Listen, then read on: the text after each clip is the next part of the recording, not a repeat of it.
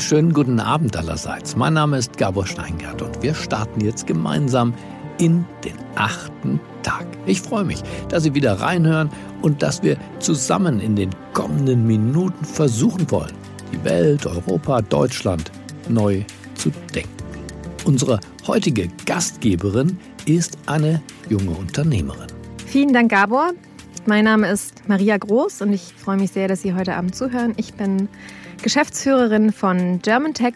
Davor war ich auch lange im Corporate-Umfeld tätig und habe dort vieles, vieles gelernt, was ich jetzt in meiner Tätigkeit zusammenbringe. Bei German Tech arbeiten wir daran, Innovation und Unternehmertum zu fördern. Und das Ganze tun wir mit einer gemeinnützigen GmbH und einer kommerziellen GmbH, sodass wir eben unterschiedliche Sektoren bedienen können auf ihrem Weg in die digitale Transformation. Seit bald zehn Jahren gehört Maria Groß zu den festen Größen in der deutschen Unternehmer- und Startup-Welt. Genau dorthin nimmt sie uns jetzt mit, auch wenn dieser Ausflug zunächst nach Fabelwesen und Tierwelt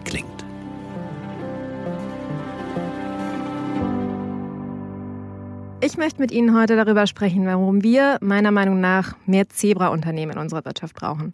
Und jetzt werden Sie vielleicht denken, Zebras? Was redet die Frau denn da? Lassen Sie mich das mal erklären. Ich glaube, wir alle hatten in den letzten Wochen und Monaten Situationen, in denen unsere bisherige Welt komplett auf den Kopf gestellt wurde. Momente, in denen wir dieses Gefühl hatten, zu erkennen, hey, das ist richtig wichtig und darauf kommt es eigentlich wirklich an. Und vielleicht im besten Fall auch Momente, in denen wir das Gefühl hatten, jetzt aber. Das ist die Chance, auf die wir seit Jahren warten. Ich hatte solche Momente sehr, sehr oft und ich trage diese Stimmung in den letzten Monaten mit mir. Und ich möchte Sie heute auffordern, mit mir auf eine kleine Gedankenreise zu gehen. Starten wir mit einer Anekdote aus meinem Corona-Alltag. Viele Eltern haben sich zum Thema Homeschooling geäußert und sich darüber beschwert, andere fanden es gut. Als ich das erste Mal nach vielen, vielen Wochen meine achtjährige Nichte wieder getroffen habe, war mein Bruder auf jeden Fall sehr dankbar, als ich sagte, hey, Homeschooling, das übernehme ich heute mal für dich. Und die Aufgabe schien mir ziemlich simpel. Es war Sachkunde. Und Emma sollte auf einer Wiese ein einmal ein Meter großes Stück mit einer Schnur abteilen und diesen Quadratmeter Wiese beobachten. Sie sollte Gräsersorten zählen und benennen. Sie sollte Tiere beschreiben, die sie sieht. Und ich empfehle Ihnen wirklich, diese Übung mal zu machen, wenn Sie das nächste Mal an einem Stück Wiese vorbeilaufen. Weil, äh, wenn ich Sie nun frage, was glauben Sie, wie viele Sorten Gräser wir gezählt haben? Auf diesem Quadratmeter jedenfalls waren es 22. Und meine Nichte konnte sie beschreiben bis ins letzte Detail. Ich saß jedenfalls da und war komplett fasziniert davon, mit welch frischem Blick dieses achtjährige Mädchen ein Quadratmeter Erde betrachten kann und dass sie mir diesen Blick auch eröffnen konnte. Und ich frage mich, was ist, wenn wir anfangen, Gesellschaft und Wirtschaft mit solch einem frischen Blick zu betrachten und dann nicht aufhören bei der Beobachtung davon, sondern wirklich neu denken, als wäre es eine grüne Wiese? Würden wir uns Unternehmen wie Wirecard oder Tönnies ausdenken? Rund 98 Prozent haben die Wirecard-Aktien innerhalb von nur einer Woche an Wert verloren, seit bekannt wurde, dass in der Bilanz des Unternehmens 1,9 Milliarden Euro fehlen. Am Samstag hat der Krisenstab in Ferl die Schweinereien von Fleischfabrikant Tönnies endgültig satt. Ein solcher Skandal wie bei Wirecard muss ein Weckruf sein. Unbezahlte Überstunden, schlechte Unterkünfte und kein Schutz vor Corona. Einen solchen Kursabsturz hat es an der Frankfurter Börse noch nie gegeben.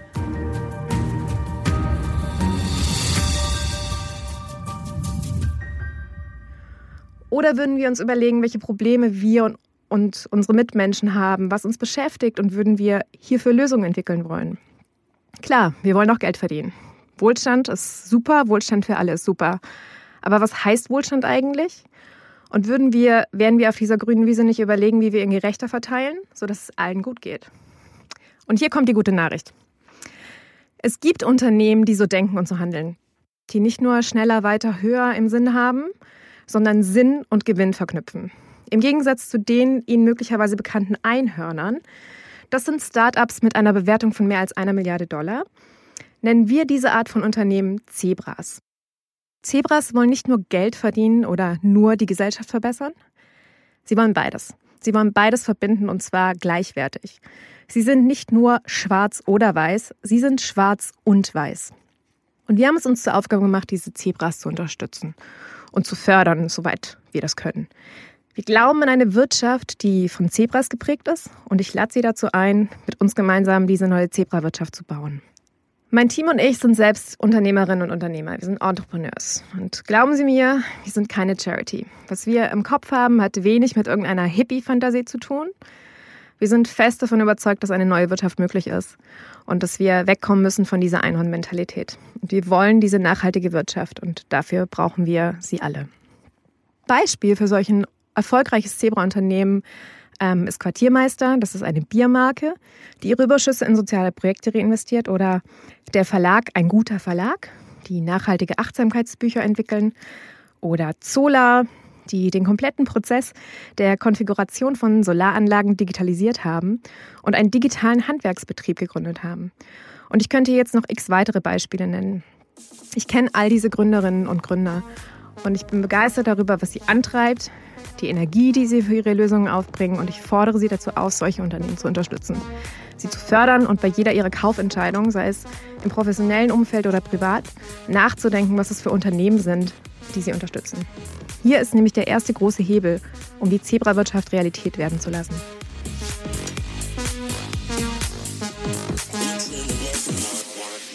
Und jetzt habe ich ganz viel über Startups gesprochen. Unternehmen, die gerade entstehen oder noch sehr jung sind und mit diesem Mindset entstehen, auf der grünen Wiese sozusagen. Wir wissen aber auch, dass diese bisher natürlich nur einen Bruchteil der Wirtschaft und der Wirtschaftsleistung ausmachen. Die noch größere Herausforderung in der Gestaltung, im Neudenken dieser Wirtschaft liegt sicherlich in der Transformation von etablierten, teilweise sehr großen Unternehmen. Da müssen wir uns nichts vormachen. Die haben keine grüne Wiese. Die stecken in ihren Prozessen fest und die haben Erfahrungen gemacht und gelernt, dass diese Prozesse sie funktionieren lassen und ihnen Erfolg einbringen. Und das hat uns in Deutschland in den letzten Dekaden einen wahnsinnigen Erfolg eingebracht und einen wahnsinnigen Wohlstand. Und das will ich auch wertschätzen, weil ich selber als Bürgerin dieses Landes natürlich auch davon profitiert habe, dass diese Unternehmen diese Leistung erbracht haben. Aber wer nach vorne gehen will, darf nicht ständig nach hinten schauen. Und was vorne passiert, das ist digital. Und wer nicht mitmacht, verliert. Wer nicht innoviert, verliert. Die Frage ist aber, wie wird innoviert? Und wenn nicht richtig innoviert wird, beziehungsweise immer nur inkrementell verbessert wird und man nicht wirklich was Neues macht, dann kommen wir nie zu dem, was wir disruptiv oder Disruption nennen. Dann kommt man nie an den Punkt von wirklicher Innovation. Und ich bin fest davon überzeugt, dass Innovation die Mutter des neuen langfristigen Wohlstands für dieses Land ist und darüber hinaus, nicht nur in Deutschland. Um, wenn wir den Blick auf die Bewertung von deutschen Unternehmen im Vergleich zu amerikanischen oder asiatischen lenken, dann wird deutlich, dass viel zu wenig Innovation erfolgreich an den Markt gebracht wird und dass unser Wohlstand ernsthaft gefährdet ist. Amazon hat sie alle überholt und steht nun an der Spitze. Der Online-Händler und Technologiekonzern ist erstmals die wertvollste Marke der Welt. Mit dem Vorstoß lässt Amazon die langjährigen Spitzenreiter Apple und Google hinter sich. Das geht aus einer Studie der Marktforschungsfirma Kantar hervor. Sie beziffern den Marktwert von Amazon auf 315,5 Milliarden Dollar, ein Sprung von 52 Prozent binnen eines Jahres. Aus Deutschland schaffen es acht Konzerne in die Top 100. Was glauben Sie, was muss geschehen, um dies zu ändern? Meine Theorie ist, wir müssen zwischen Erfindern und Innovatoren unterscheiden. In den deutschen Konzernen wird eben sehr viel erfunden, sehr viel Weiterentwicklung betrieben, die auch notwendig ist, aber die wirkliche Innovation passiert nicht. Und um dahin zu kommen, müssen Konzerne und etablierte Unternehmen vor allem zwei Dinge tun. Erstens, sie müssen erkennen, dass sie aktuell Teil des Problems und nicht Teil der Lösung sind. Es gibt aber eben auch einige Beispiele, wo sich Unternehmen auf den meiner Meinung nach richtigen Weg gemacht haben. So hat Apple gerade bekannt gegeben, dass sie bis 2030 komplett klimaneutral werden wollen, inklusive der kompletten Supply Chain. Macht das Apple deswegen jetzt zu einem Zebra-Unternehmen? Sicherlich nicht. Aber sie haben erkannt, dass sie ein Problem verursachen, das sie selbst auch lösen können. Und natürlich spielen hier auch Marketinggründe eine Rolle. Aber wenn ein Unternehmen in der Größe von Apple klimaneutral werden kann, dann befürworte ich dies mit Marketingabsicht oder ohne. Und es dient darüber hinaus auch allen anderen Unternehmen dieser Größe als Role Model, dass es machbar ist, dass man Lösungen finden kann.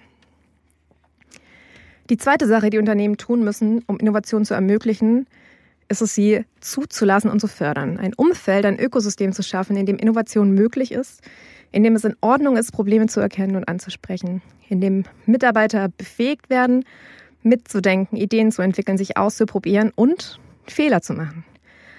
Hier haben wir eine riesen Bildungsaufgabe vor uns, weil wir zurzeit Menschen gar nicht dafür ausbilden, selbst zu denken und diese Problemlösekultur zu verinnerlichen.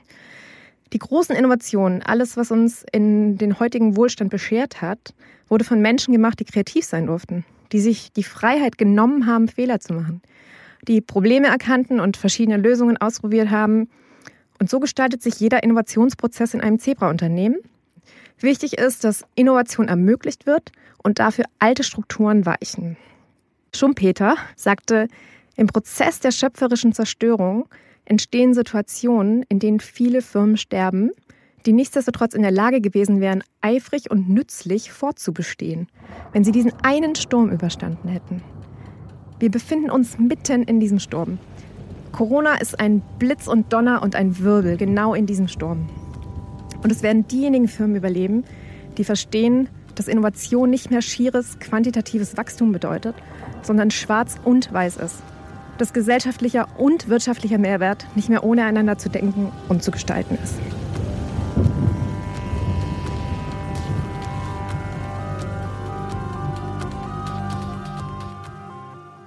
Ich lade Sie dazu ein, in Ihrem täglichen Umfeld in nächster Zeit zu beobachten, ob Sie, ob Ihr Unternehmen nicht ein bisschen mehr Zebra sein kann. In Ihren Kaufentscheidungen, in Ihren Führungsentscheidungen, in Ihrem Alltag. Gehen Sie in den Austausch mit Startups, Lernen Sie Innovation zuzulassen und zu ermöglichen. Versuchen wir die Welt mehr in Möglichkeiten als in etablierten Strukturen zu sehen? Und mehr zu denken wie auf einer grünen Wiese. Mehr zu sehen wie ein achtjähriges Mädchen, dessen Homeschooling-Aufgabe vielleicht nicht nur mir die Augen ein wenig geöffnet hat. Ich hoffe, dass Sie zukünftig mit offeneren Augen durch die Welt gehen und wenn Sie ein Zebra sehen, dann grüßen Sie es schön von mir und unterstützen Sie es.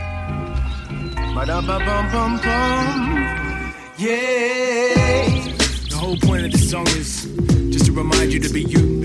The zebra has the same stripe twice. Yeah.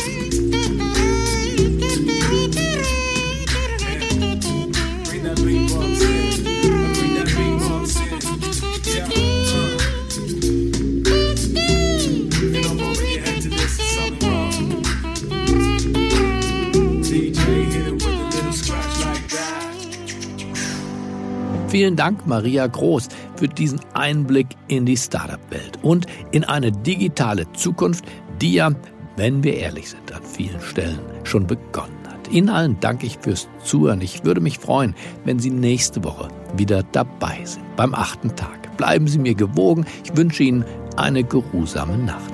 Herzlichst Ihr Gabor Steingart.